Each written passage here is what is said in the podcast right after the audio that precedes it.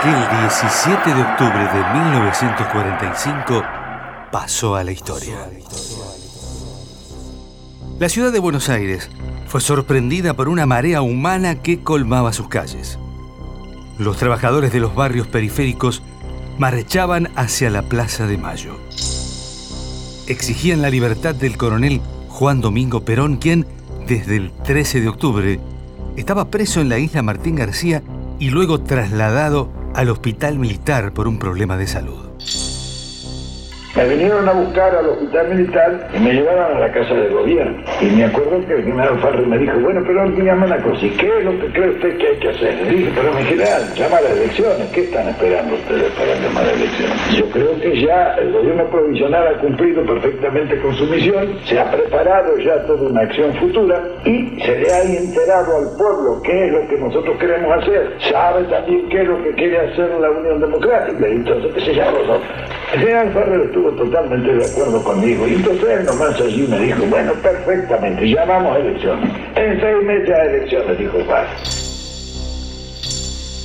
Perón reflexionó muchos años después sobre aquel día y con una memoria prodigiosa desde su exilio, recordó cada instante de una fecha que pasó a la historia como el Día de la Lealtad, de la lealtad, de la lealtad peronista.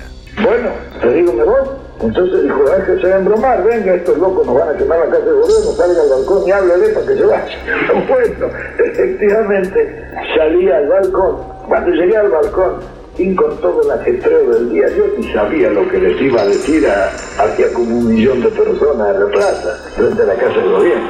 Entonces les pedí que cantaran el himno, ¿sabes? Para armonizar un poco el discurso, para pensar lo que les iba a decir. Mientras ellos cantaban, yo armé mi discurso, himno argentino es bastante largo, no dio suficiente tiempo como para armar el discurso. Y entonces les. Durante sus dos años al frente de la Secretaría de Trabajo y Previsión, bajo la presidencia de Delmiro Farrell Perón, cambió la realidad de los obreros. Se firmaron numerosos convenios colectivos de trabajo, se crearon tribunales laborales, se lograron conquistas como la indemnización por despido, las vacaciones pagas, el aguinaldo y la firma del Estatuto del Peón Rural. Su popularidad empezaba a molestar a los sectores de poder y lo obligan a renunciar a sus tres cargos. Antonio Cafiero fue testigo privilegiado de aquel día. Bien decía que quienes se acercaban a la plaza iban con sus uniformes de trabajo. Perón estaba preso, eso es lo que sabíamos todos. Y ya eso de las 3, 4 de la tarde la plaza estaba muy, muy colmada. Llegaban gente de todos lados, de cada una de las calles que desembocan en la Plaza de Mayo. Algunos se sentaron en la famosa fuente que había y, mojaron sus pies, lavaron sus patas, como se dijo en su momento. El atuendo de todos los que llegaban a la plaza era absolutamente inédito, porque la Plaza de Mayo y el centro, toda la gente usaba saco y corbata y sombrero.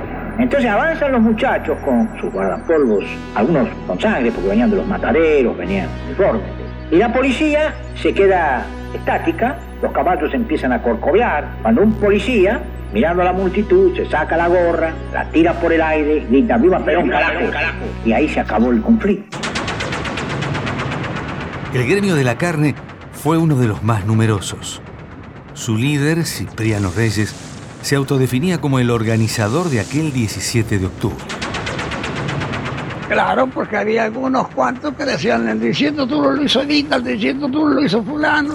Mentira, porque yo lo hice, porque yo organicé todo el movimiento de los frigoríficos. Cuando llegamos a Constitución, llegamos al puente Malaca, nos levantaron el puente, no sé cuál fue la situación. La gente se tiraba al agua con un pedazo de tabla, braceaba, agarraba un tronco, un bote viejo, tres, cuatro de prendía y pasaban por el puente. Había más de 50 mil de ahí. Al otro lado, un cordón policial tremendo.